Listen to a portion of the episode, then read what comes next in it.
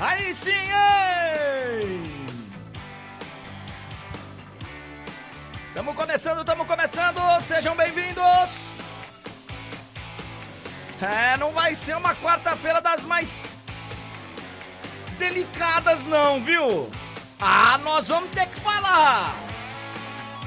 Brasil tomou um chocolate do Uruguai em Montevidéu, caiu uma invencibilidade de 37 jogos em eliminatórias e de 22 anos. Fazia 22 anos que a gente não perdia pro Uruguai. Vamos falar tudo daqui a pouco.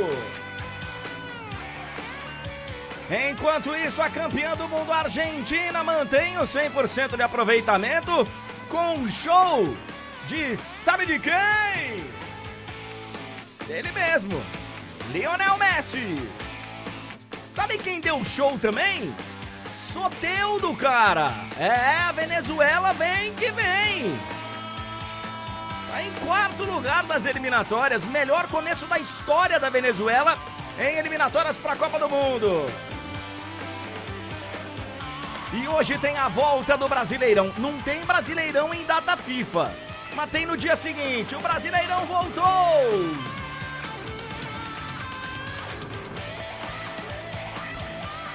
Estamos chegando, estamos chegando, estamos chegando nesta quarta-feira, 9 horas e 1 minuto. Vamos de novo, banda. Hoje é dia do médico. Alô, médicos, doutores de todo o Brasil. Tem também os médicos de internet, né? Os nossos especialistas. Obrigado, doutores. Começando mais uma edição da live do André Henning. Bom dia, boa tarde, boa noite, boa madrugada, onde quer que você se encontre neste e também nos planetas vizinhos.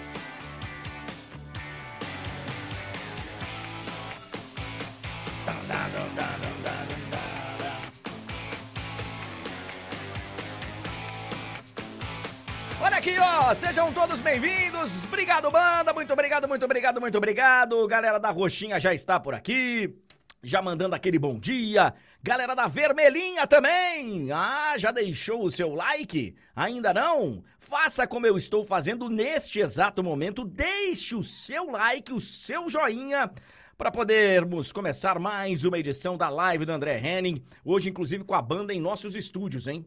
Hoje a banda está aqui em nossos estúdios. Olha aqui, ó. É. Cara, que momento, hein? Que momento, que situação vive a seleção brasileira? Uma data FIFA aí, né? Foram dois jogos nessa data FIFA, nessa parada aí do futebol no mundo inteiro, com resultados muito preocupantes. E muito mais do que resultados preocupantes, com desempenhos preocupantes. A seleção brasileira fez dois jogos horríveis.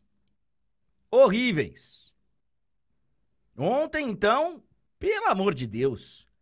Uma seleção apática, sem criação, sem finalização. Finalizações, então, o cara tem que ter, pô, muita boa vontade para falar que a seleção finalizou no jogo. Teve uma bola que foi na trave, numa cobrança de falta, no travessão. Seleção coletivamente mal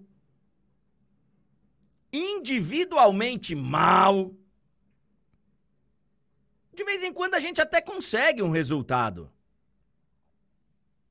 com essa combinação. Aconteceu, por exemplo, lá em Lima. A seleção ganhou do Peru no último minuto. Poderosa seleção peruana, que até agora só tem um ponto nas eliminatórias. Mas o Brasil na estreia goleou a Bolívia. Ah, e aí, cara?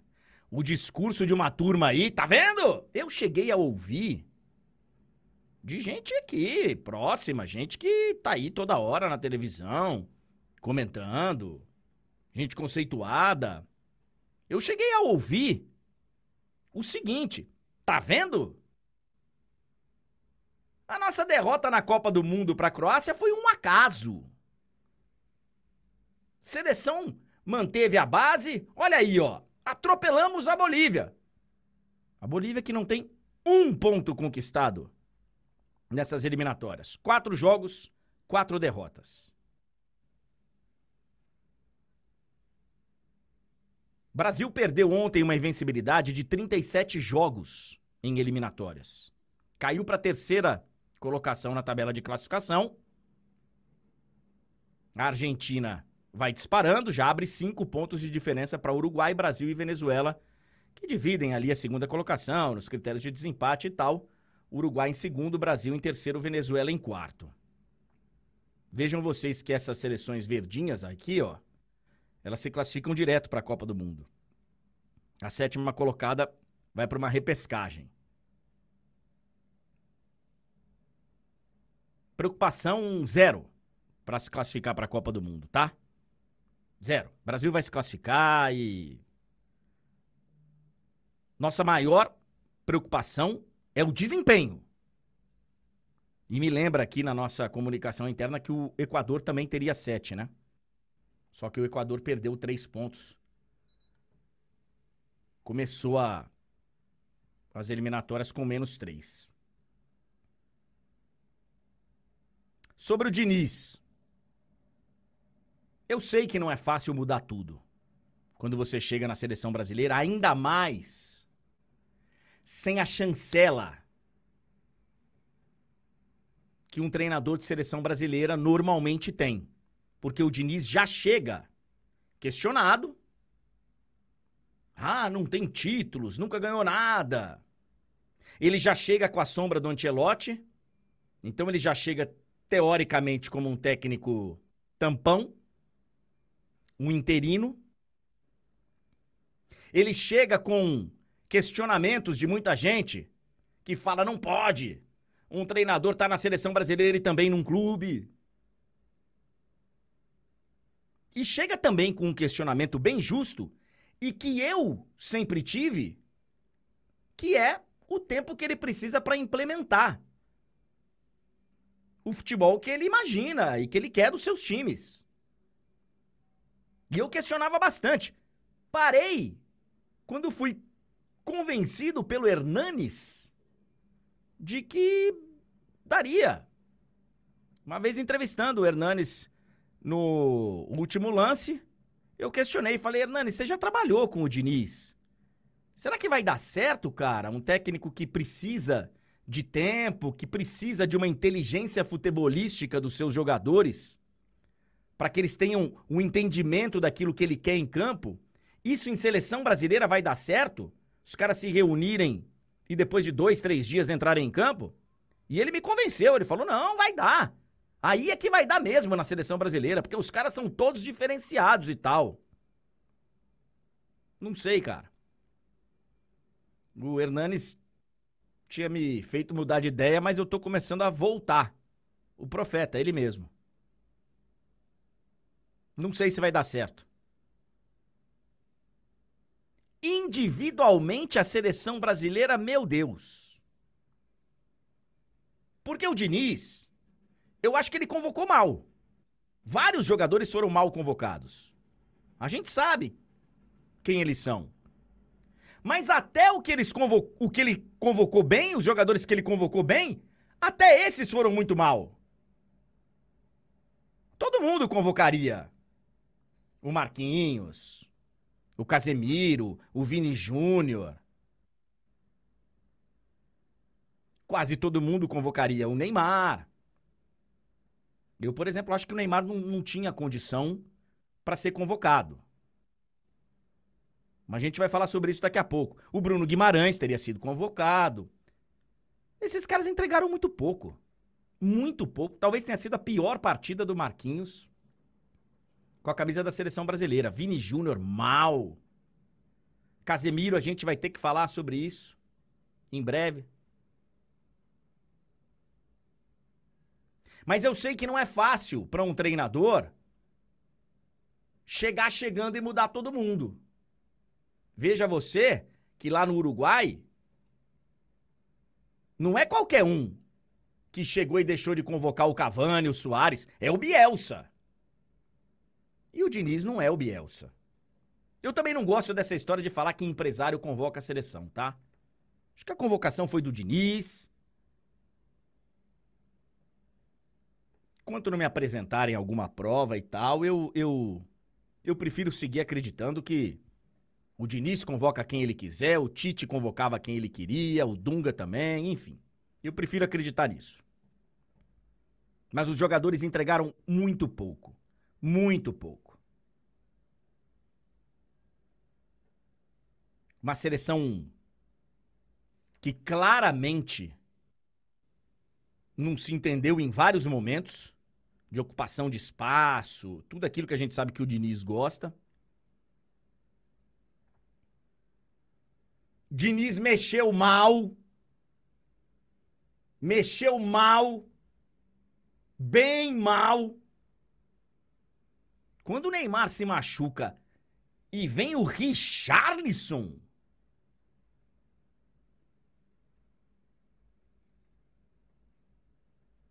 E aí a gente mais uma vez perde o Neymar. Neymar é sempre um capítulo à parte, a gente sabe disso. Ele ainda é o cara da seleção.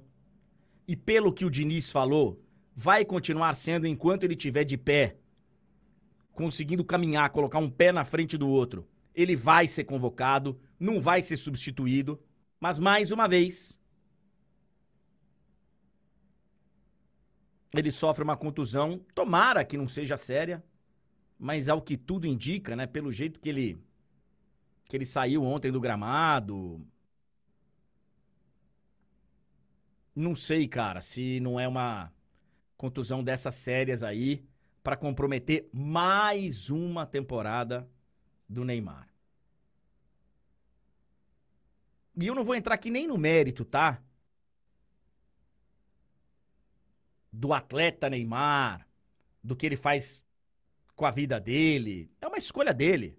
A gente sabe, a gente vê como é a vida do Neymar e como é, por exemplo, a vida do Cristiano Ronaldo. Atleta de altíssimo nível, a gente sabe que tem que se cuidar de uma forma diferente, tem que se recuperar de uma forma diferente. E aí cada um é cada um.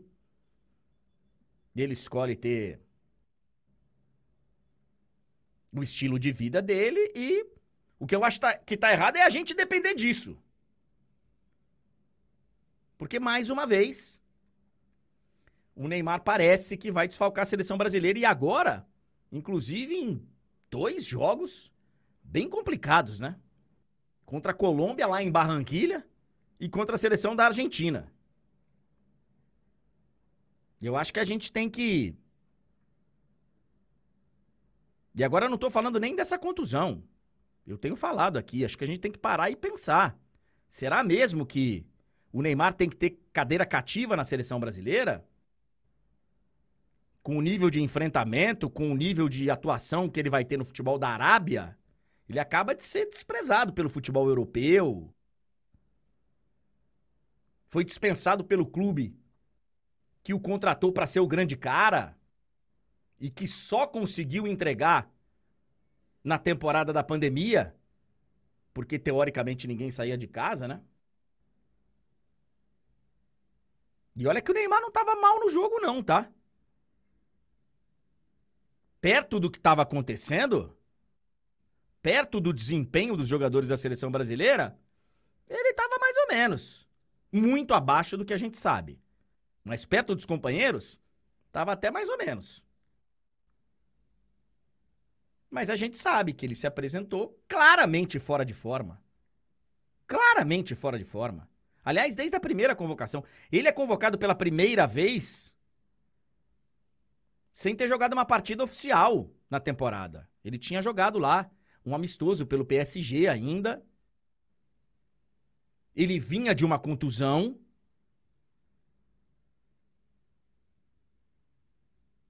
Jogou pouquíssimos jogos lá na Arábia.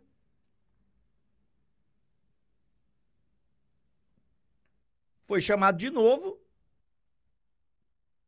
e se machucou. Tomara que não seja nada sério de novo. Tomara, tomara. Tomara. O Brasil ainda precisa do Neymar na seleção? Eu acho que sim. Mas do Neymar intocável e tal, há muito tempo que eu tô falando que não.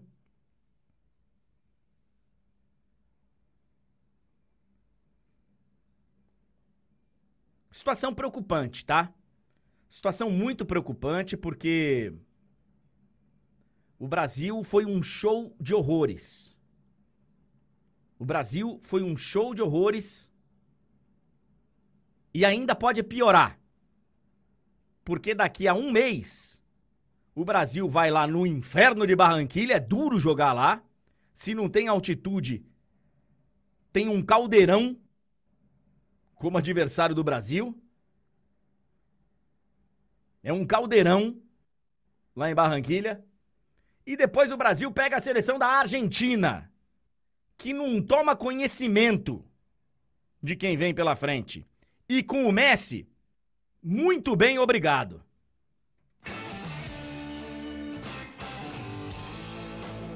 Nove horas e 16 minutos.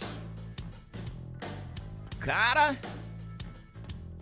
tudo ligeiro do céu, velho. Ontem, bicho.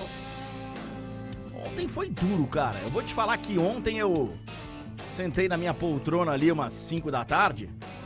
Só saí depois da meia-noite. Fiquei vendo depois o jogo da, da Argentina contra o Peru, lá em Lima.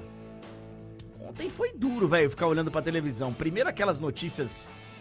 Tá louco, cara. Vindas lá de, de Gaza.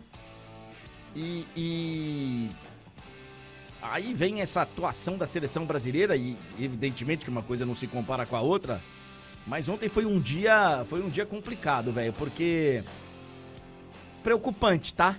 Preocupante o que aconteceu com a seleção brasileira. O Diniz vem para uma data FIFA daqui um mês, Túlio, podendo inclusive com toda essa bagagem que já existe, vir com algo ainda pior para ele.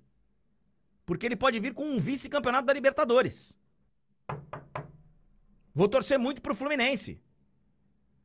Mas imagina o Diniz assumindo a seleção, convocando a seleção para pegar Colômbia fora e Argentina, vindo de uma derrota que com certeza se ela acontecer será traumática, porque será em casa, porque será de novo no Maracanã, porque será o Fluminense que ainda não conseguiu Libertadores. Tomara que isso não aconteça por várias razões. Mas ele ainda corre esse risco. Bom dia, Túlio Ligeiro. É, bom dia, André. Bom dia para todo mundo que nos acompanha. Sim, André. Inclusive, é, aproveitando esse gancho, isso faz a gente pensar numa daqueles pontos que você estava falando, que é do fato do Diniz ter, nas críticas ao Diniz e em ele ser o técnico da seleção, nesse aspecto dele ter os dois empregos, né? Porque assim, fosse somente técnico da seleção, ainda que interino, ia fazer o que agora nesse momento? Focar em todos os problemas que a seleção vem tendo, que são vários, em convocação, em estilo de jogo, né? Ia ter tempo para o quê? Parar, analisar essas partidas péssimas que a seleção fez, parar para analisar os jogadores que estão jogando mal, quem pode vir para o lugar. Mas não é o caso do Diniz. Ele, ele tem aí um jogo, o jogo mais importante da vida dele pela frente. Então, ele não vai ter condição de, nesse meio tempo, focar na seleção como a seleção pede, né? Então, assim, é realmente preocupante porque não tá nada, as coisas não estão nada bem, André. Ontem foi uma daquelas partidas que você fica assim, cara, beleza, a gente empatou com a Venezuela. Mas o que, que foi pior? O empate da Venezu com a Venezuela em casa da maneira que foi, ou perder para o Uruguai, que beleza, é um adversário muito melhor que a Venezuela, e o jogo foi fora de casa, mas você não deu um chute a gol. O que, que é pior? O que, que é mais vergonhoso para a seleção brasileira? Eu, eu, eu, eu fico acho... com o segundo jogo, André, mas eu quero saber de você também. Eu, eu acho que a derrota para o Uruguai foi mais preocupante. Porque a, a, o empate com a Venezuela, é, além da gente ter tido uma ou outra oportunidade para fazer gol, é, a gente vê que a Venezuela, né, ela ela se fechou contra o Brasil, ela soube jogar contra o Brasil. O jogo contra o Uruguai é mais o tipo de jogo que o Brasil, por exemplo, vai enfrentar em quartas de final de Copa do Mundo. Não dá pra gente falar que a Bélgica e a Croácia se fecharam para jogar contra o Brasil. E foram as duas seleções que eliminaram o Brasil nas últimas duas Copas. Então, assim, na hora de jogar o jogo, o Brasil tá perdendo. O Brasil tá perdendo. E, e, e, e sem uma finalização, como você disse. É, teve até gente, André, no nosso chat aí, antes mesmo da live começar, que fez uma, uma observação muito boa, né? Porque a gente coloca, seleção joga mal. Aí teve gente falando, não dá nem pra falar que jogou mal, porque não jogou. É quase isso mesmo. É, de tão bizarro que foi. Você falou muito bem aí sobre as falhas do Diniz, as falhas individuais. E nesse para esse jogo especificamente, eu acho que assim, o peso fica até muito mais no Diniz dessa vez. Eu acho que eu acho que os jogadores foram mal, é verdade, só que eu coloco uma parcela maior de culpa dessa vez no Diniz, desde a convocação até nas mexidas assim trágicas que ele que ele foi fazendo ao longo da partida, André. Eu não sei se ele acertou uma substituição. A do Richardson, então. E aí eu fico questionando. Eu tô de olho aqui nos chats, na vermelhinha, deixa o like aí, e na roxinha. É, Pra que que foram esses caras? André, Rafael Veiga e tal. A panelinha continua a mesma da era Tite. A ponto de perdermos o Neymar machucado e ele colocar o Richarlison. André, ele tinha pelo menos ali três opções melhores, né? Assim, do que o Richarlison naquele momento. E olha que ele convocou mal. Imagina se ele tivesse convocado bem. Se ele tivesse convocado bem, eu acho que ele teria mais do que três opções boas, assim, né? É, é pois é. Assim, é... não dá para entender. Não dá para entender. O Diniz foi mal nessa data FIFA. O Diniz foi mal. A gente, eu, eu sou fã do Diniz, tá? De novo, eu fiquei com aquele questionamento e agora voltei a ter o questionamento Será que dá tempo dele implementar o que ele pensa do futebol e colocar em prática em datas FIFA? O, o, o profeta tinha me, me, convencido que dava. E eu tô desconvencido agora. Porque claramente o Vini não tava na primeira data FIFA, tá? O Vini chegou por último. O Vini ficou aqui do lado esquerdo, como ele joga no Real Madrid. Ele, ele acho que não entendeu direito o futebol de ocupação de espaços, que, por exemplo, o Rodrigo, que estava na primeira convocação, executou. De, muitas vezes o Rodrigo estava aqui do lado esquerdo, porque era o espaço que tinha, era a ocupação de espaço, é uma maneira diferente de jogar. Aliás, para não dizer que eu não vou elogiar nada, elogio é uma palavra forte. Mas eu vou inocentar, eu vou absolver o Rodrigo. Vou absolver o Carlos Augusto. Vou absolver Gabriel Jesus. Apesar de não ter finalizado, apesar de.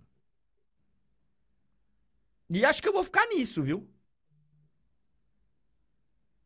E acho que o Ederson, né, não teve culpa. O Ederson é que assim, foram duas bolas no gol, as duas entraram, mas acho que o Ederson não teve não teve culpa, mas assim, cara, é Eu tô preocupado, velho. Eu tô preocupado porque o Brasil vai jogar agora contra a Colômbia e contra a Argentina. Você chegou é. a ver algum pedaço do jogo da Argentina, não? Não, André, não, não vi. É... Fui imediatamente dormir porque é aquela coisa, né? Hoje eu tô aqui nos escritórios, então tem que acordar muito mais cedo, então já fui logo pra cama assim que acabou o jogo. Não, eu com. Faltando uma hora pro jogo, eu abri uma garrafa de vinho. Ah, que beleza. Com 15 minutos eu tava abrindo uma de cachaça.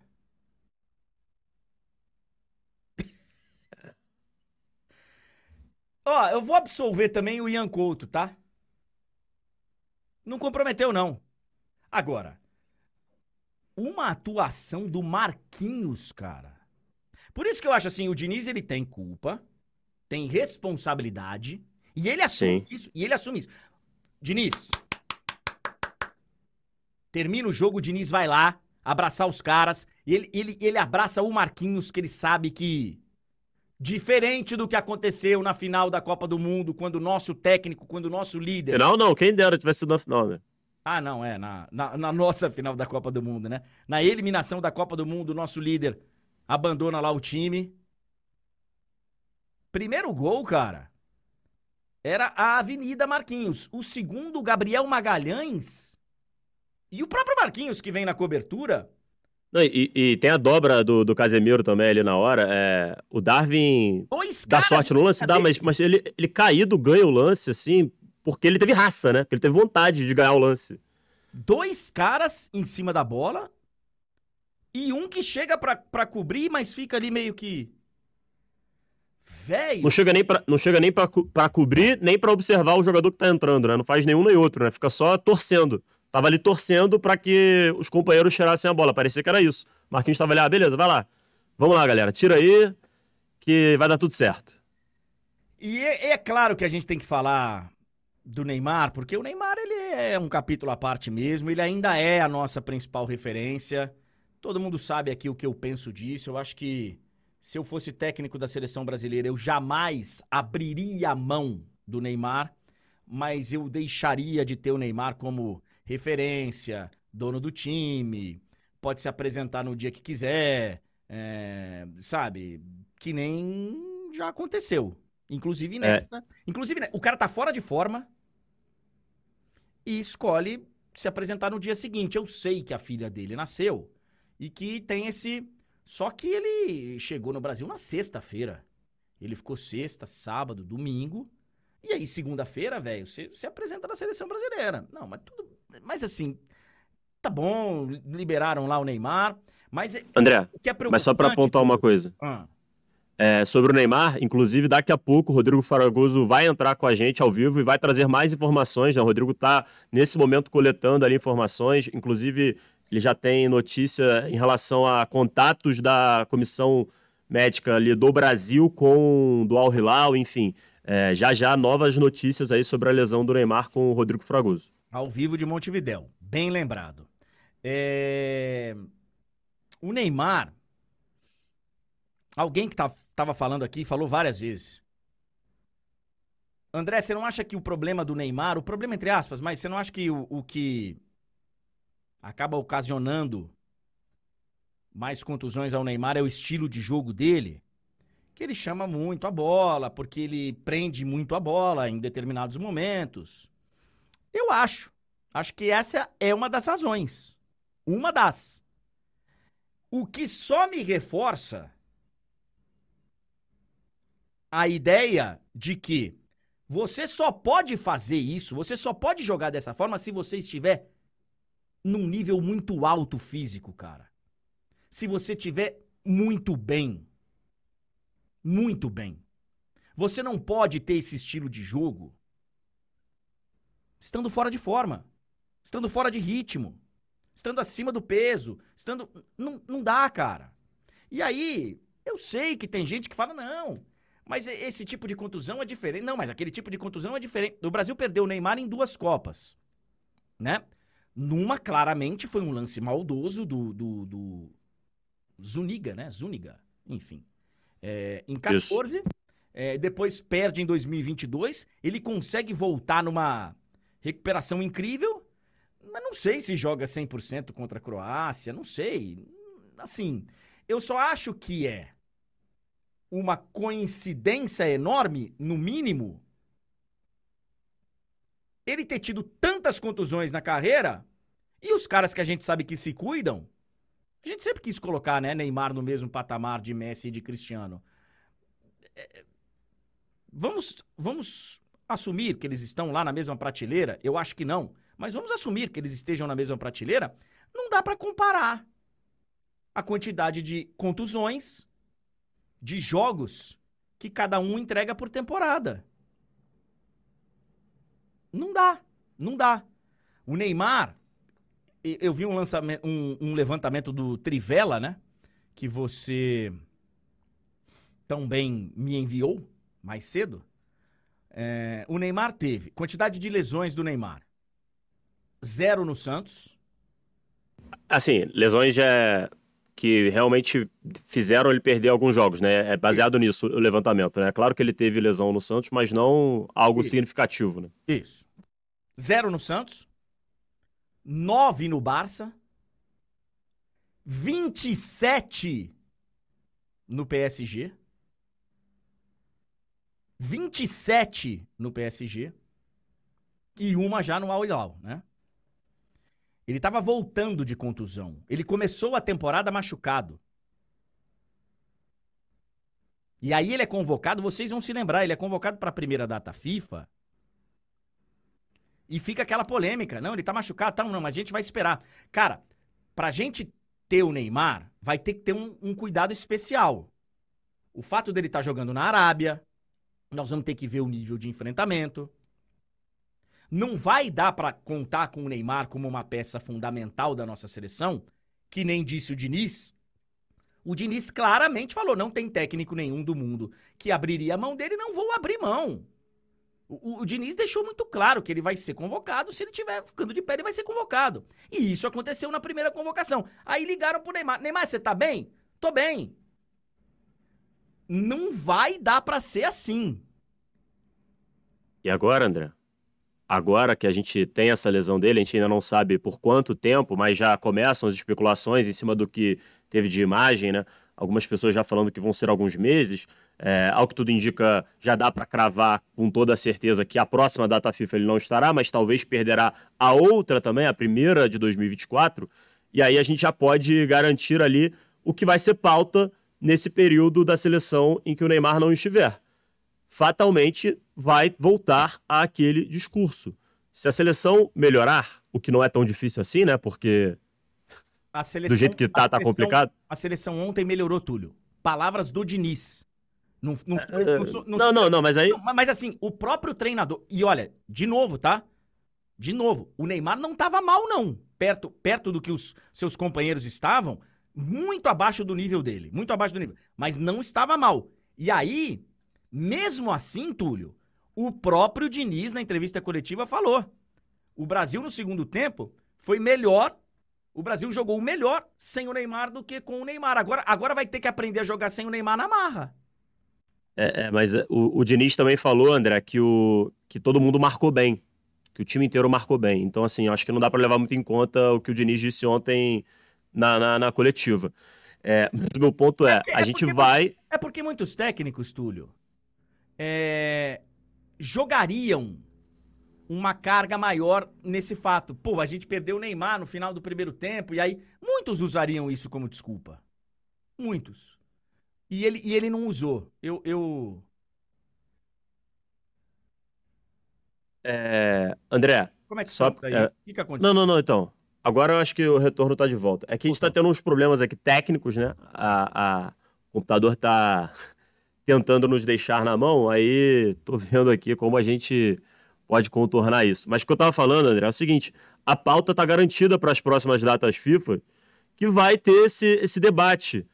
É, a seleção com o Neymar, sem Neymar, igual a gente já teve em outras oportunidades, vai ser esse, esse debate que vai aí reinar os programas. Inclusive aqui a gente vai fatalmente falar disso, vai fazer essa, essa pergunta.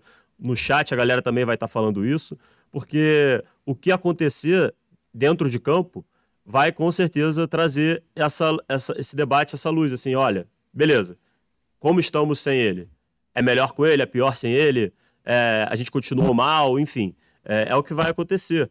E vamos ver como o Diniz vai, vai trabalhar essa questão, porque é um desfalque relevante e, e assim, ontem, ontem, pelo menos assim, ele não soube reagir bem, né?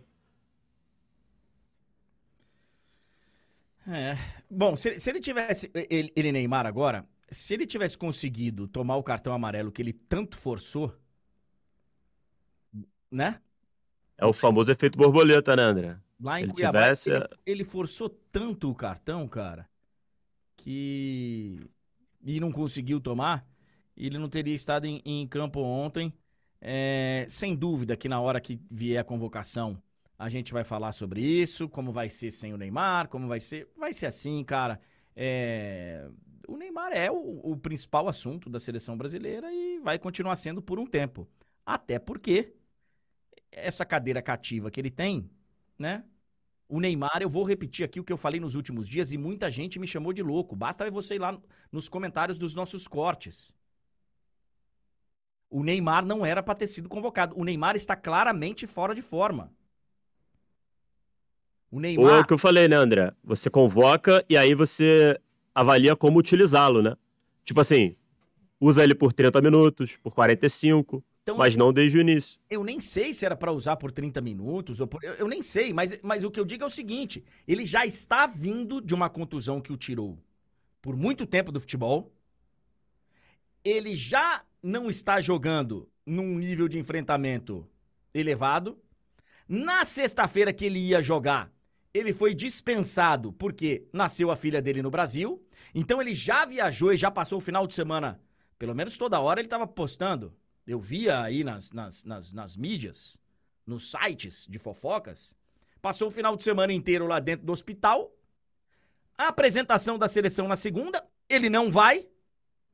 Só ele e o Marquinhos não se apresentam. O Marquinhos, porque teve um problema no voo que vinha de Paris. E ele estava em São Paulo, com voos toda hora para Cuiabá, e não se apresentou. Então, é um cara que já não está numa condição física ideal.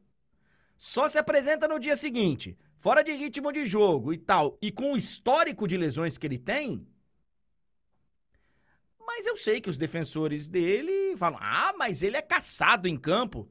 Porque o Cristiano não é? Não era? O Messi não é? Os grandes jogadores dos outros times não são caçados? E, e André, ontem, quem, se alguém usar esse argumento, a lesão de ontem não foi em não. virtude de uma entrada. Não, né? Não. A lesão de ontem, eu não sou especialista, pelo amor de Deus. Mas aquele lance, aquele tipo de lance, acontece toda hora toda hora. Claro que tem ali a infelicidade, até um pé bate no outro. Evidente que acontece alguma coisa ali que ocasiona uma lesão que tomara, de novo, daqui a pouco vem o Fragoso, tomara não seja uma lesão grave. Mas não, não é uma entrada daquelas de caraca, o cara veio para quebrar. Não foi a entrada do, do, do Zuniga lá no. Não foi. Então, cara, a gente sabe, a gente sabe o estilo de jogo que ele escolheu, a gente sabe o estilo de vida que ele leva, que ele escolheu também. E a gente sabe e tá vendo no que isso ocasiona. É. Então não adianta chegar agora e falar: "Ah, mas puxa vida, que infelicidade, foi um acaso". Não. Não é um acaso. É toda hora. É toda hora. E eu fico imaginando aqui, cara, tomara. Gente, de novo, daqui a pouco vem o Fragoso. Tomara que não seja nada grave. Mas eu fico imaginando a cabeça do. Lá, lá não é shake, né? Lá é. Príncipe. Príncipe. Eu fico imaginando o príncipe que deve ter acordado de madrugada para ver o jogo lá e falar: Meu Deus, não é possível. Mal jogou aqui cinco jogos. Porque é uma grana violenta que está sendo paga para o Neymar. Todo mundo sabe disso. Então. É, André, alguém, alguém vai fazer o levantamento do. Fatalmente do levantamento do dinheiro que o Neymar vai ganhar nesse período lesionado aí, que vai ser gasto com ele lá pelo Al Hilal. Mas assim, é, isso aí é o menor do, é o menor dos problemas. O, o príncipe lá que, que gaste dinheiro. Eu tô preocupado aí é com, é com o nosso, entendeu? Claro, claro, claro. Eu, eu, tô, eu, eu quero muito, todo mundo sabe. Eu, eu não. Eu, eu realmente acho que eu tenho muitas críticas ao Neymar, inclusive no comportamento dentro de campo, muitas vezes. É, mas ele é muito necessário ainda para a seleção brasileira. E eu sou daqueles, eu não sei, tem gente que torce realmente pro cara se machucar. Você vê aqui, inclusive, alguns comentários. Eu não consigo, velho. Eu não consigo é, ficar feliz de ver um cara se machucando. Com, ainda mais num momento desse que, que a gente tá vivendo, cara, no, no mundo. É, ontem, de novo, hoje é dia do médico. Ontem a gente viu uma cena, cara, e os médicos recebendo crianças e e, e, eu vendo aquelas cenas e falo, cara, cara, tem gente que comemora o, o, o, o mal pro outro. Eu fui ver nos comentários de algumas notícias. Ah, André, é melhor evitar esse tipo de coisa. É, cara, é melhor evitar, porque é, é um negócio assim. é, é, é triste, é revoltante, é, é, é lamentável, cara. Você vê que existe pessoa que, que comemora, mas, assim, é, eu, eu não consigo comemorar, porque ele, ele escolheu o estilo de vida dele e ele tem todo o direito. Eu não vou ficar julgando porque eu não sei o que seria da minha vida se eu tivesse, por exemplo, uma um contrato de cinco anos lá no PSG, o primeiro deles, ou no, já o do Barcelona já resolveria, o que ele ganhava no Santos já resolveria. Eu não sei o que, o que aconteceria com a minha cabeça e se eu conseguiria manter o nível de concentração. Eu, eu gosto de imaginar que eu seria como eu sou hoje. Eu me proponho a fazer um negócio, eu vou fazer direito, eu vou me dedicar para fazer aquilo direito. Eu agora ele escolheu que ele vai também ter a vida privada dele, particular dele. Tem muita gente que defende e não tem problema nenhum ele ter a vida dele. Agora, para ser um atleta de altíssimo nível, vendo outros, eu não sei se. Eu não sei é, se, André, se ele tem um comportamento de, de atleta de altíssimo nível. Não sei. É aquela história, André. É, não dá para saber o que poderia ser se ele tivesse um comportamento diferente. Talvez desse no mesmo, né? Talvez tudo isso seja um grande azar, a gente não tem como saber. É, é, é, nesse ponto é meio que especulação, mas assim, que tudo leva a crer que seria diferente, aí leva, a gente não pode negar, né? Infelizmente a realidade é essa. Vamos agora com o Fragoso, pra gente entender ah, melhor essa história, André? Vamos, vamos sim. São 9 horas e 42 minutos. A gente tá falando aqui de seleção brasileira. Daqui a pouco vamos falar da rodada do Brasileirão, tá? Porque o Brasileirão volta hoje, hein? É. Vamos então direto a Montevidéu, no Uruguai. Dormiu pouco hoje, eu imagino. Não por, por conta de nenhuma festividade. Até porque o momento não é de festividade. Não era lá em Cuiabá também. Eu não sei aquela história lá, viu? Lá, enfim. Ô, Rodrigo Fragoso, conta pra gente. É, a gente já foi aí impactado, evidente pela imagem do Neymar saindo de campo, aparentemente chorando ali, e depois de muletas saindo do estádio Centenário. Como é que tá essa história da contusão do Neymar? Já temos algum diagnóstico? Como é que vai ser a, a, a, agora o Neymar para essa avaliação, hein, Fragoso? Bom dia. Bom dia, André. Estamos aqui nas ruas de Montevidéu ainda. É verdade, ontem foi um dia de muito trabalho, até para entender uh, exatamente o que nós poderíamos colher de informações do Neymar. E hoje, mais uma vez, seguimos aí atentos e eu consegui algumas atualizações agora, antes de entrar aqui no seu programa, André. O Neymar, ele deve realizar os seus exames entre meio-dia e uma da tarde, em São Paulo. É, não consegui, fiz três contatos, não consegui qual hospital o Neymar está. No entanto, uh, conseguiu o horário, deve ser entre meio-dia e uma da tarde.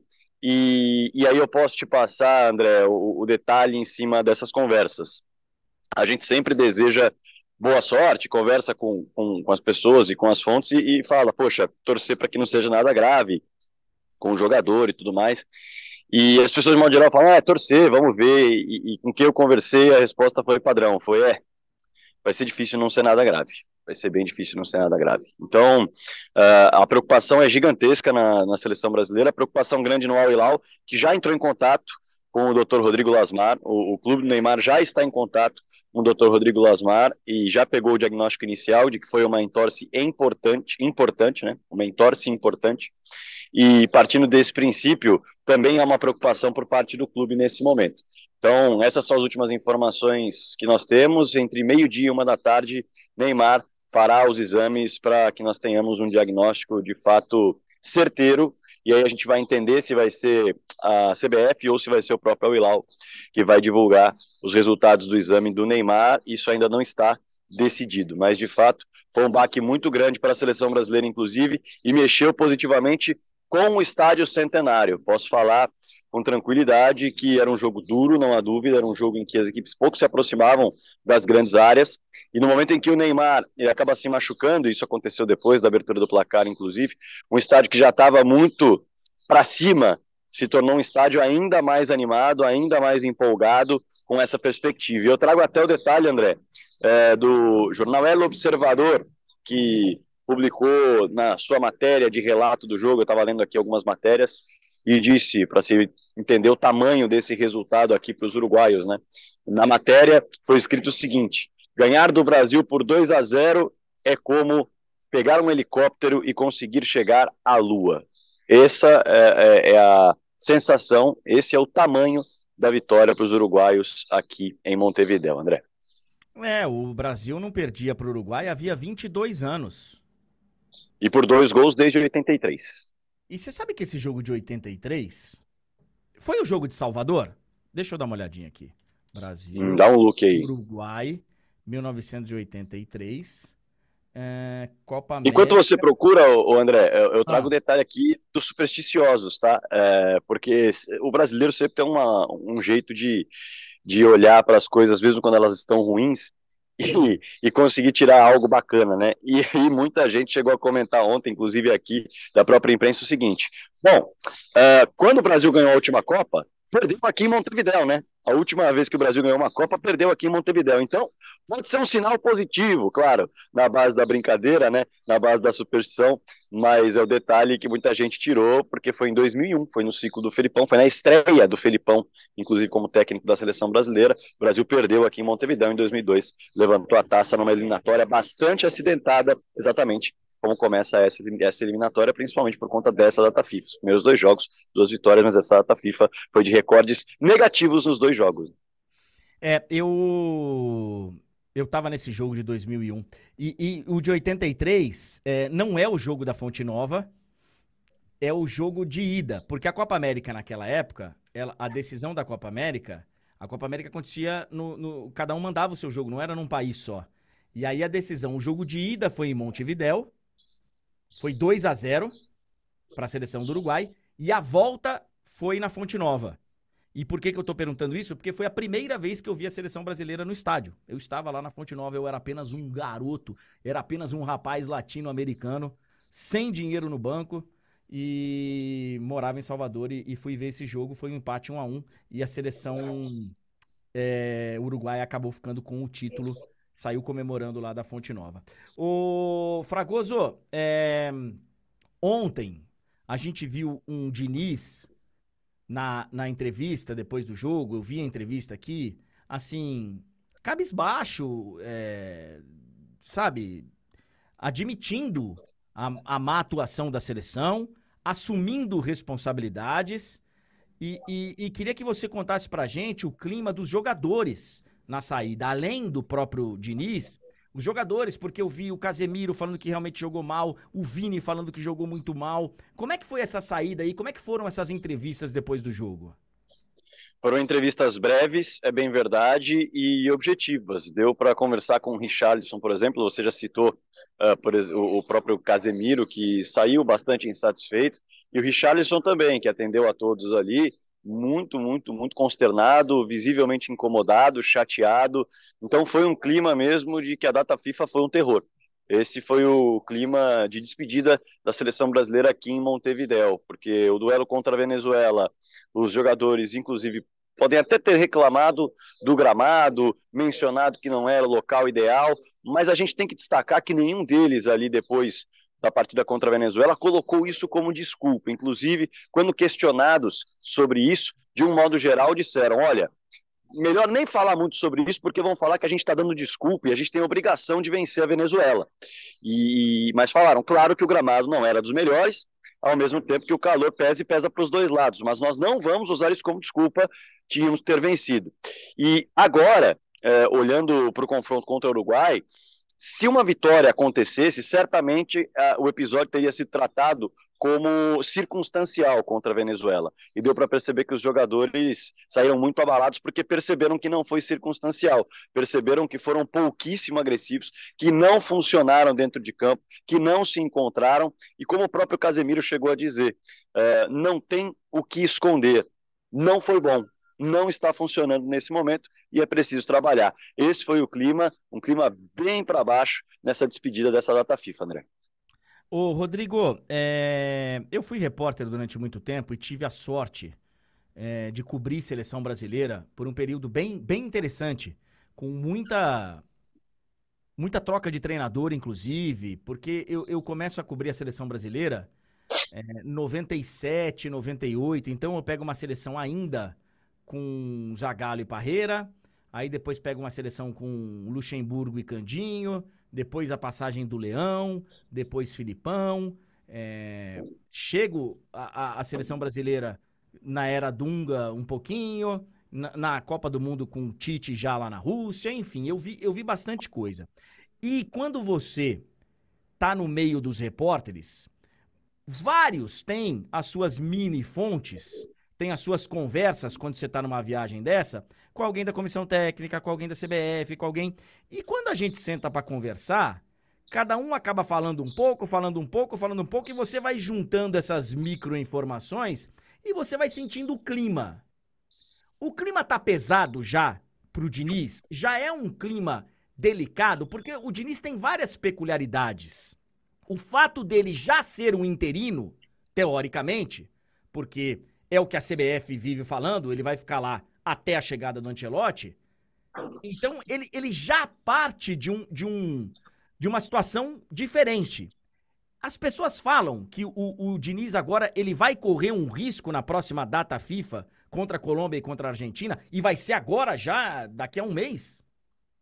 Pois é, né? Dentro da conversa, em todo esse período que eu estive, tanto em Cuiabá quanto em Montevidéu, e, e tanto conversando com os colegas, quanto conversando aqui com, com, a galera da Confederação Brasileira de Futebol, existe uma admiração muito grande pelo trabalho do Fernando Diniz, tanto por parte dos jogadores, quanto por parte uh, das pessoas que trabalham nos bastidores da CBF, né? Inclusive, nós tivemos aí ah, na entrevista exclusiva no Prorrogação, o presidente Edinaldo dizendo que o Diniz poderia treinar qualquer seleção do mundo, pelo que ele viu do trabalho até aqui. O ponto é que essa entrevista pintou antes do confronto contra a Venezuela, e aí valeria muito entender como o Edinaldo avalia pós-data FIFA e não pré-data FIFA.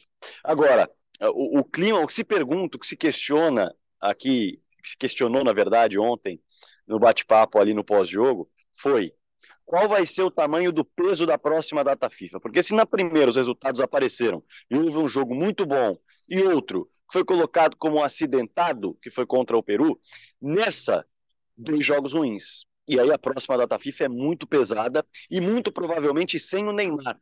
Até que ponto essa avaliação no trabalho do Diniz vai eh, ser amenizada porque não conta com o Neymar, que para ele é o principal jogador. Então, esses questionamentos começaram a surgir aqui. Nesse momento, André, não se questionou exatamente o trabalho do Diniz uh, por parte de fontes, por exemplo. Ninguém aqui nos bastidores chegou a comentar, ó, oh, talvez tenha que repensar. Nesse primeiro momento, não. Mas dentro da imprensa, o que se questionou, e todo mundo bateu um papo lá na zona mista, foi o seguinte: será que esse trabalho, que é um trabalho que, de um modo geral, é muito autoral do Fernando Diniz. Vou até trazer um bastidor legal para contar, André. Uh, o nosso Caio Cruz, enquanto eu estava fazendo algumas anotações no intervalo do jogo, ele saiu para ir ao banheiro no intervalo do jogo aqui no Centenário. Caio Cruz, para quem não sabe, o cinegrafista que, que está conosco. E, e um dos uruguaios o abordou, porque ele estava com a roupa da TNT, perguntou se era do Brasil, e ele disse que sim.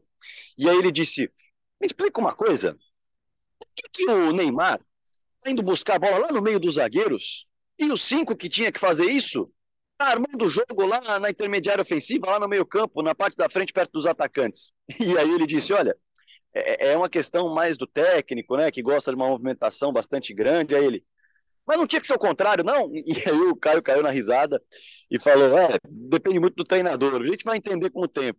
Então, até pegou de surpresa a questão de como as dinâmicas estão acontecendo para quem não conhece o trabalho do Fernando Diniz.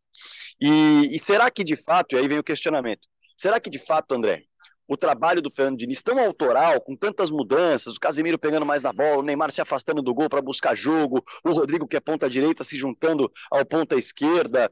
Será que de fato vai demorar muito para pegar no tranco por ser muito autoral? E aí, três dias, quatro dias antes dos jogos na data FIFA, isso não será suficiente para colocar em prática um futebol não só vistoso, mas também produtivo, porque ontem não foi nenhum nem outro.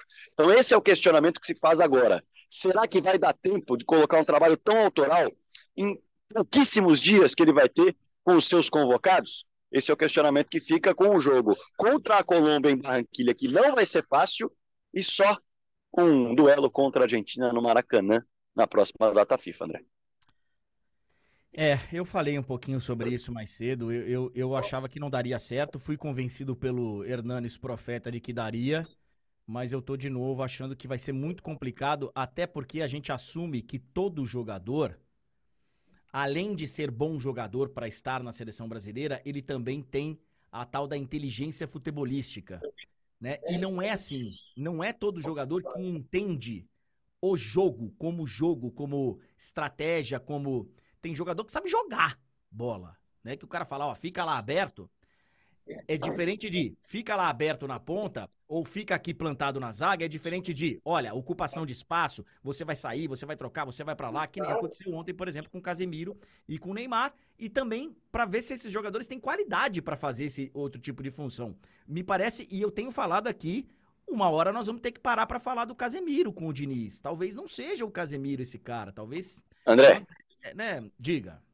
Não, só para complementar, também algo que chama muito a atenção, eu sei que você gosta desse bastidor também da conversa de quem está aqui no estádio, uh, não pesou só a avaliação em cima do trabalho do Diniz, mas pesou muito a avaliação técnica dos jogadores. Você mencionou o Casemiro, o Marquinhos, também um jogador que foi muito mal ontem, o Vini Júnior, um jogador que não é nem sombra daquele que aparece no Real Madrid. Então, jogadores que seriam peças-chave não funcionaram, tecnicamente muito mal, líderes da equipe, sem dúvida nenhuma, ou técnicos ou até anímicos. Isso também pesou na avaliação aqui, não só na ideia do Diniz ser colocado em prática, mas bom, tecnicamente esses jogadores se apresentaram mal nos dois jogos. É, esse jogo contra a Colômbia é preocupante, lá no Caldeirão de Barranquilha. E depois contra a Argentina nem se fala, né? Porque o Maracanã, essa essa, essa geração, essa, essa leva de, de seleção brasileira conseguiu fazer do Maracanã um, um quintal da seleção da Argentina, né? Enfim. É... Fragoso, volta pro Brasil hoje ou você vai ficar de férias aí? Como é que é? É, eu volto pro Brasil hoje. Uh, ainda temos aí. Posso fazer uma vendinha aqui do que vai rolar ainda pra galera? Claro. Ah, então estaremos no de placa já já, tá?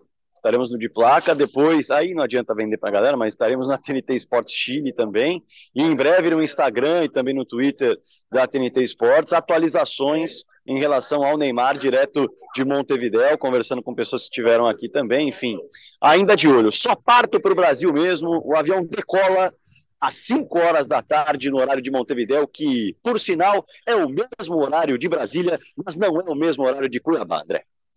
E você deu um abraço lá na galera da TNT Sports Chile, porque ontem o Chile tomou um chocolate e foi um jogo muito mais legal de ver. Venezuela 3, Chile 0, com um show de Soteudo. Venezuela começando muito bem as eliminatórias. Boa viagem para você, Fragoso. Muito obrigado por todo o trabalho que você e o tempo que você nos dedicou desde Cuiabá até Montevidéu. Você recebe uma salva de palmas aqui do nosso auditório. Obrigado, Fragoso. Boa viagem. Obrigado, é uma honra e um prazer poder trabalhar com você e com o Túlio aqui, de verdade, de coração. Valeu por, pelo espaço aqui na cobertura. Um beijo no coração de vocês dois e a gente se vê. Ficou devendo ser atropelado aquele dia. Teria dado vários cliques. Quase aconteceu agora. É. Tchau. Abraço, valeu. Rodrigo Fragoso, ao vivo conosco, direto de Montevidéu.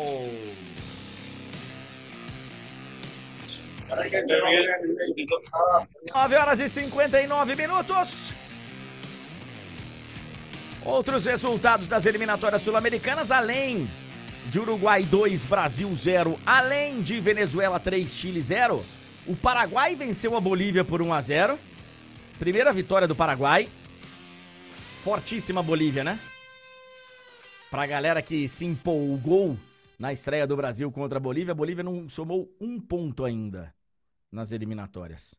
É, Equador e Colômbia empataram 0 a 0 E a Argentina venceu o Peru por 2 a 0 lá em Lima, com grande atuação de Messi mais uma vez, com o Messi fazendo os dois gols. E agora a expectativa da Argentina, porque se a gente tem dois jogos difíceis na próxima data FIFA, a Argentina também tem. A Argentina joga contra Uruguai e Brasil. Próximos jogos agora em novembro, tá? Próxima rodada é 16 de novembro. O Brasil vai enfrentar a Colômbia lá em Barranquilha. E depois o Brasil no dia 21 enfrenta a Argentina no Maracanã. Lionel Messi fez os dois ontem da seleção da Argentina. Inclusive, ele passou.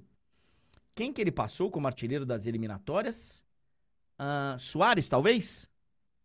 Acho que Soares. Ah lá, o maior artilheiro da história das eliminatórias Lionel Messi. E tivemos também eliminatórias para a Eurocopa, a Euro 2024, que vai ser na Alemanha. Ontem mais uma seleção se classificou. É, antes, André, a gente ah. teve também, em relação à seleção argentina, a gente teve essa notícia, né? O Di Maria confirmou que após a, a Copa América, ele vai se aposentar da seleção argentina. Você sabe, cara, que a gente teve tantas edições de Copa América que eu não tô nem eu sei que é no ano que vem, inclusive existe a expectativa de de repente o Ancelotti já chegar, né? Porque ela vai ser em junho. E aí ele tem. Eu não sei se. Eu não sei se o Ancelotti, mesmo ele vindo, tá? Eu não sei se ele vai ser técnico da seleção na Copa América, porque se, por exemplo, a, o Real Madrid for para a final da Champions, a final da Champions é dia 1 de junho. Dia 1 de junho lá em Wembley. E a Copa América começa no dia 20. Não sei se ele estaria disposto a sair de lá, embarcar no dia 2 para chegar aqui dia 3 para trabalhar 15 dias, se é que vai ter 15 dias para trabalhar ou não, com a seleção brasileira. De qualquer forma, começa no dia 20 de junho e será nos Estados Unidos a Copa América. E aí, essa Copa América, olha que interessante. Essa Copa América, a gente vive falando, né, que a gente sempre joga contra os mesmos times. A Copa América vai ser um, um pouquinho diferente. Além das seleções aqui, das 10 seleções da Comebol, Argentina, Bolívia, Brasil, Chile, Colômbia, Equador, Paraguai, Peru, Uruguai e Venezuela, nós vamos ter seis times da CONCACAF. Seis times da CONCACAF. E a seleção norte-americana, tô vendo aqui, não está confirmada, tá? Mesmo sem. Mesmo sendo a, o país sede, a seleção norte-americana vai ter que se classificar lá pela CONCACAF uh, na Copa América 2024. A Copa América às vezes tinha Catar, Japão, né? Mas dessa vez serão os convidados da, da CONCACAF. Uh, agora sim, lá na Euro, tivemos a classificação da Inglaterra. Ontem a Inglaterra de virada venceu a Itália em Wembley. Velho, o que o Bellingham tá jogando, mamãe, mamãe. O que o Bellingham tá jogando. Tem um gol que eu acho que é o da virada. É o do Rashford. É, isso. Cara, ele ele dá um passe pro Rashford e depois ele sai se deslocando para levar a marcação, cruza assim na frente dele e deixa o gol escancarado pro Rashford fazer. O Bellingham, velho, ele realmente é diferente. E deixa eu ver se tivemos mais algum outro resultado interessante. A gente já tinha falado de, de Portugal, ontem Cazaquistão. É... Mas o que, que tivemos? Tem dois, temos dois, alguns destaques aqui, André, mas dois é que eu gostaria de trazer. Um é, San Marino voltou a fazer um gol em, em um jogo oficial depois de mais de 700 dias. Então, assim, isso é um, uma coisa para a gente chamar a atenção. Finalizou mais do que o Brasil ontem. Verdade. Se fez um gol, é porque finalizou, a não ser que tenha sido um gol contra. né? Finalizou mais do que o Brasil. Parabéns a San Marino. É, e aqui nesse mesmo grupo de Inglaterra e Itália, a Ucrânia venceu e, e aí a Itália, que já vem aí nos últimos anos passando por alguns papelões, corre o risco de novamente protagonizar é, cenas assim preocupantes para o seu torcedor, André. Nesse momento, a classificação direta para a Euro bastante ameaçada pode ser que a Itália precise passar aí pro, por playoffs para chegar a Euro. É. a Itália do Spalletti, com 10 pontos ali no grupo C. Já estão classificadas para a Euro. A Alemanha, que é país sede, Bélgica, França, Portugal, Espanha, Escócia, Turquia, Áustria e Inglaterra. São as seleções classificadas para a Euro 2024. Em breve, a Albânia é dele. Silvinho, evita. Ah, esqueci. Taco, taco, taco. Trupá, trupá, trupá. Hoje temos a volta do Campeonato Brasileiro de Futebol, senhoras e senhores. Ele está de volta para você que estava com saudades, para você que estava louco para que o Campeonato Brasileiro voltasse. Teremos a 27 rodada do Brasileirão, começando às 19 horas, com Grêmio e Atlético Paranaense. Às 20 horas tem América Mineiro e Botafogo, líder Botafogo em campo. Às 20 horas também tem Coritiba e Cuiabá. Olho nesse jogo aí que interessa lá embaixo, né? Lá embaixo é um jogo interessante. Até porque, ó, o Coritiba ele tem 20 pontos, ganhando vai a 23, começa a respirar por aparelhos, né? Uh, às 21h30 tem Vasco! O Vasco recebendo o Fortaleza. Jogo também importante lá embaixo, porque o Vasco tá na zona de rebaixamento. Teremos a presença de Túlio Ligeiro hoje a partir de 21h30, um pouco antes, né? Em São Januário para Vasco e Fortaleza, Túlio Ligeiro? Teremos, André. Ainda não temos essa presença garantida no domingo, no jogo contra o Flamengo no Maracanã, mas é, hoje sim, presença garantida. Bom jogo para você. E teremos às nove e meia da noite, além de Vasco e Fortaleza, Bahia e Internacional. Jogo que interessa muito também aqui na parte de baixo. Bahia é o primeiro fora da zona e pode encostar no próprio Internacional, né? Pode chegar a 31 pontos, o, o Inter tem 32. E às 21h30, encerrando os jogos de hoje, Goiás e São Paulo. Outro jogo que interessa ali embaixo. E André, tá, só tá pra. Tá movimentada essa quarta-feira com é... de, lá de zona de rebaixamento, hein? Exatamente, André. E só para completar aqui, dar os parabéns para o Fortaleza. Fortaleza joga contra o Vasco hoje, é, para... é aniversário do, do, do Fortaleza. Parabéns ao Leão. É mesmo? Sim. Não sabia. Parabéns ao Leão do PC. Grande, grande, grande tricolor do PC, fazendo um grande trabalho no futebol brasileiro finalista da Sul-Americana, terá a minha torcida plena e irrestrita na final da Quando? Ah, contra, tá. a, contra a LDU. Não, hoje eu sou neutro. Hoje eu sou neutro. Aí você que se vire. que venceu? O, o, NTDM, que eu não vou querer saber do que que... Qual que é, qual que é a... Por que essa sigla? Uh, ele tá falando que queria esbarrar contigo lá em São Januário. Tá perguntando se você vai de social. Onde você. Para que as pessoas possam tirar fotos com você, Túlio Ligeiro. Onde normalmente você fica em São Januário? Normalmente eu vou na social, André. Fico ali na social, de boa. Um pouquinho mais tranquilo. Porque eu também vou, com meu, vou sempre com meu pai, né? Levo meu coroa aos jogos. Então, assim, ele. É um senhor, né? ele não, não gosta mais de ficar na arquibancada, então a gente vai na, na social. Você fala palavrões durante o, o jogo, Túlio Ligeiro? Olha, André, eu diria que 70% das palavras durante um jogo são de baixo nível. Mamãe. Amanhã teremos Palmeiras e Atlético Mineiro, Cruzeiro e Flamengo, Santos e Red Bull Bragantino, Fluminense e Corinthians. Mas sobre os jogos de amanhã, a gente fala amanhã.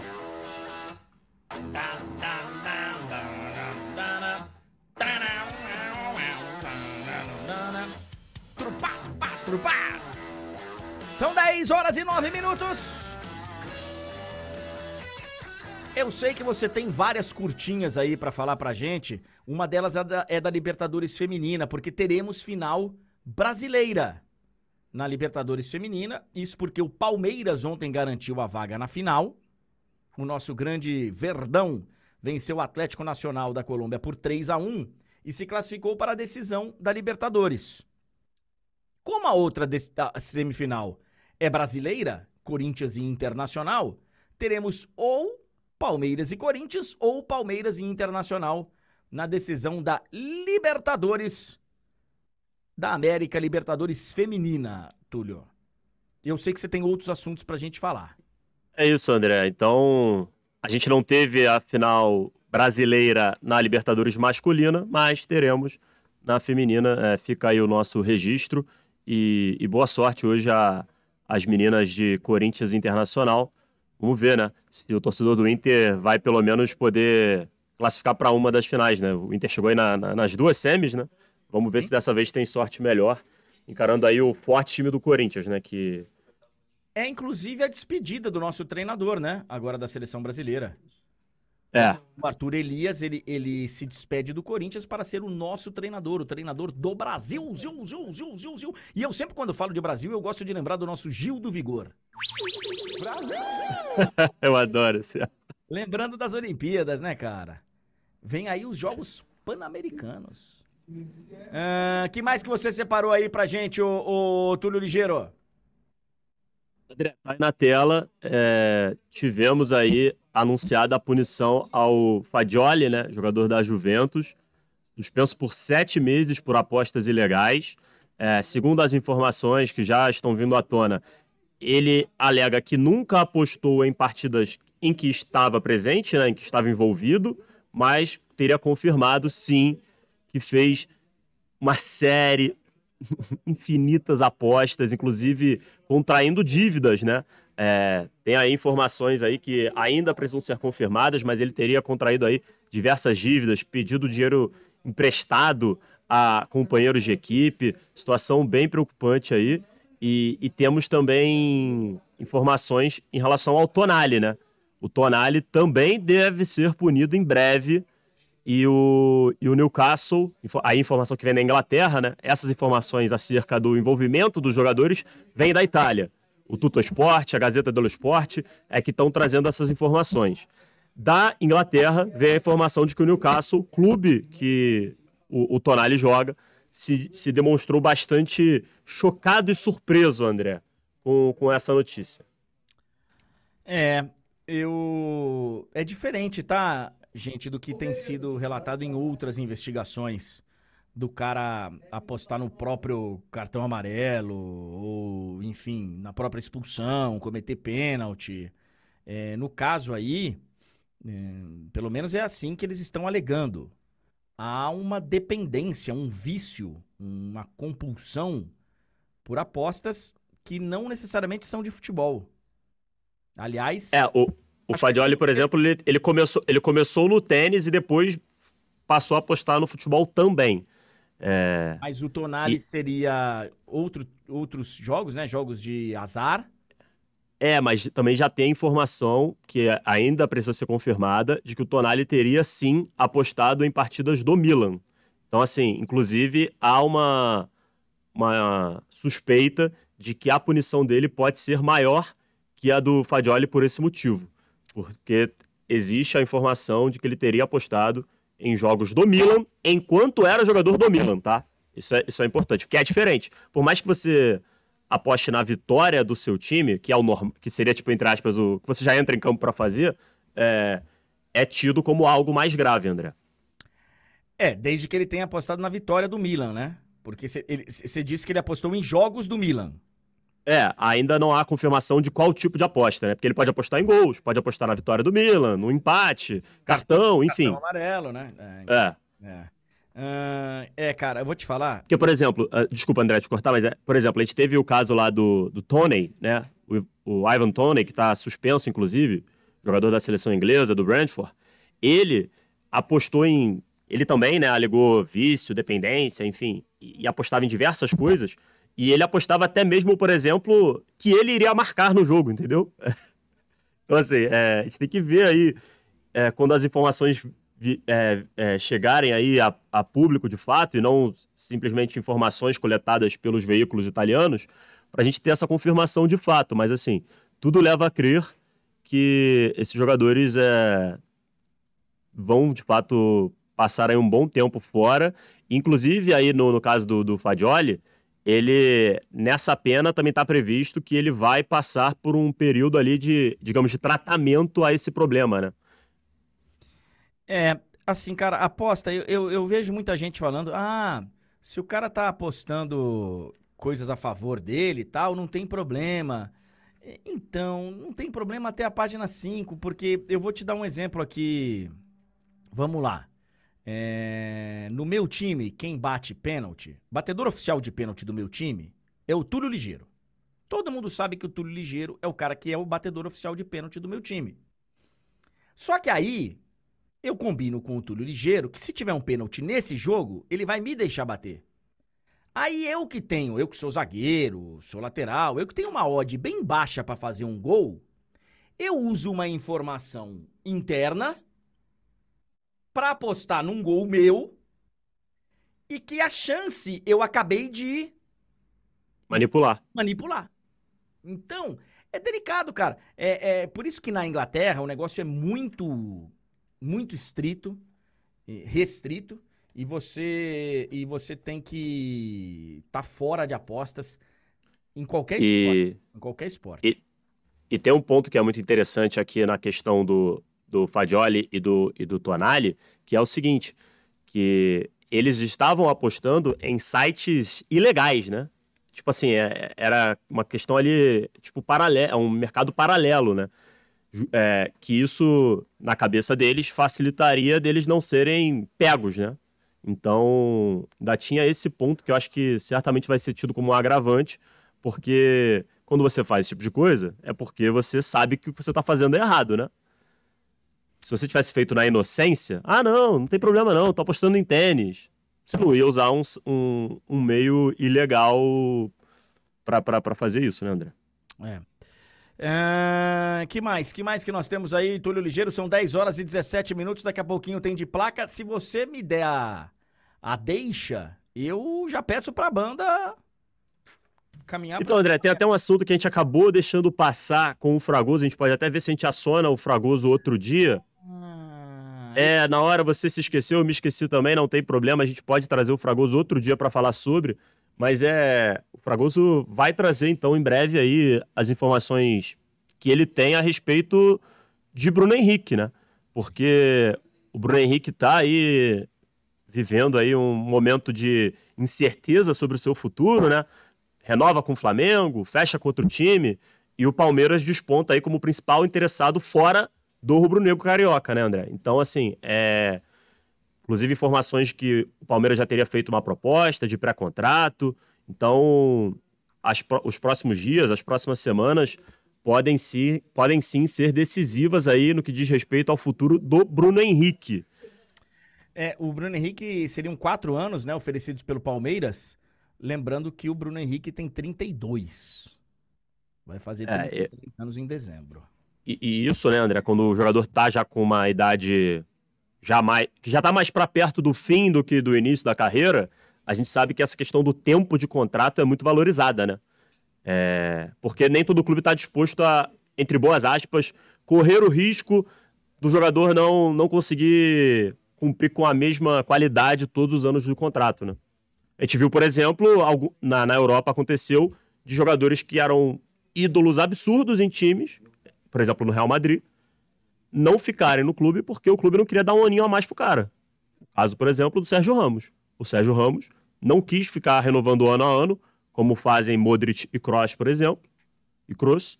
E aí o, o Sérgio Ramos saiu. Então, assim, Vamos ver se o Flamengo vai ceder aí nessa, nessa negociação, porque me parece que o principal, o principal ponto aí de divergência entre Flamengo e Bruno Henrique é o tempo de contrato. Né? Eu acho que se, de, se depender disso e o Flamengo chegar no tempo que o Bruno Henrique quer, eu acho que fatalmente é, provável que ele fique. Mas é, o Fragoso pode falar melhor algum dia aí desses com a gente, André. É, eu acho, eu acho só, só pra gente encerrar, é, é interessante porque assim, o Tite tá chegando, e ele tem muita coisa para resolver lá, de jogador para renovar, para não renovar e tal. O Bruno Henrique é um desses jogadores, com certeza. Se você colocar aí nos últimos tempos, o Bruno Henrique talvez seja o melhor jogador do, do, do, do Flamengo, né? Melhor do que Gabigol, inclusive, assim, disparado nos últimos tempos. E é evidente que ele vai querer ser valorizado e quer também uma, um contrato longo. Ele vai fazer 33 agora em dezembro. Então, quando o Palmeiras oferece a ele quatro anos, ele está assumindo que ele vai chegar até 37. Né? Ele vai fazer só em dezembro. No final do contrato dele, ele estará completando 37 anos de idade. Ele joga, ele pode até não conseguir assinar com o Bruno Henrique, mas ele joga uma responsabilidade pro Flamengo, né? Porque ele, o, o, Bruno Henrique vai falar, ó, os caras estão me oferecendo quatro, não precisa ser quatro, não. Podem ser três, vai. Mas. É, André, e aquilo, né? Se, se perde, digamos assim, o Bruno Henrique para outro time do Brasil, a torcida certamente vai ficar na bronca, porque além de ser um grande jogador, é um grande ídolo da torcida, né? Então, é, e, e, uma coisa é quando você deixa o cara sair porque você acha que não vale a pena, outra coisa é quando isso acontece porque você não quis chegar nos termos que, que o jogador queria, né? Então, é, as próximas semanas certamente serão decisivas aí, vamos ver, vamos ver. A gente vai estar acompanhando aí essa situação é, do Bruno Henrique se renova, se fecha contra o time. É, veremos, André. Veremos, 10 horas e 21 minutos. Daqui a pouquinho tem de placa. 10 e meia da manhã, aí nas mídias digitais, você acompanha o de placa. E eu tô acabando de receber aqui a informação, tudo ligeiro, que vem no nosso grupo interno, que é o seguinte: a bola de ouro terá transmissão da TNT Esportes segunda-feira, dia 30, às 15h45, ao vivo, a escolha do melhor do mundo. Tô acabando de ver aqui, ó. Últimos brasileiros que ganharam a bola de ouro: Kaká 2007, Ronaldinho 2005, Ronaldo 2002. Já 15 anos que o Brasil não ganha, hein? Ronaldinho 2002, Rivaldo 98. E aqui temos já algumas artes da bola de ouro. Então, na segunda-feira, dia 30. Obrigado a você que acompanhou com a gente mais uma edição da live do André Henning. Deixa o seu like antes de ir embora, deixa o seu like aí. Grande audiência hoje, hein? Muito obrigado a todos. Obrigado, galera, que acompanha o áudio aí no seu tocador preferido, né? No podcast. Você que não sabe, temos também a disponibilidade em áudio da live do André Henning. Basta você ir aí no seu, na sua plataforma preferida que você vai poder acompanhar também, caso você não veja ao vivo, vai poder acompanhar por áudio a nossa live do André Henning. Túlio Ligeiro, boa quarta-feira para você, bom jogo hoje. Tente diminuir para 60%, depois para 50%. Não fale palavrões no estádio de futebol. Eu sei que teu time não ajuda muito, mas você... Valeu, André. Um grande abraço. Eu vou, eu vou tentar, André. Sabe... Ai. É, então, exatamente. Ontem, ontem, eu tava, ontem eu tava fazendo uma live, né? Eu voltei a fazer minhas lives lá na Roxinha. É. E aí eu tava em live e aí um amigo no chat falou isso. Ele falou: ó, você tem que dar um bom exemplo pra, pra sua filha. Você não pode ficar fazendo esse tipo de coisa. É, é uma parada a se pensar, André. Pois é. Valeu, galera. Muito obrigado, muito obrigado, muito obrigado. Todo mundo lá pro de placa. E amanhã, nove da manhã, estaremos de volta. F, como diria aquele, F-O-I. Fui. Eu nunca entendi essa, mas é, enfim, é resenhas do futebol. F-O-I. Fui. Valeu.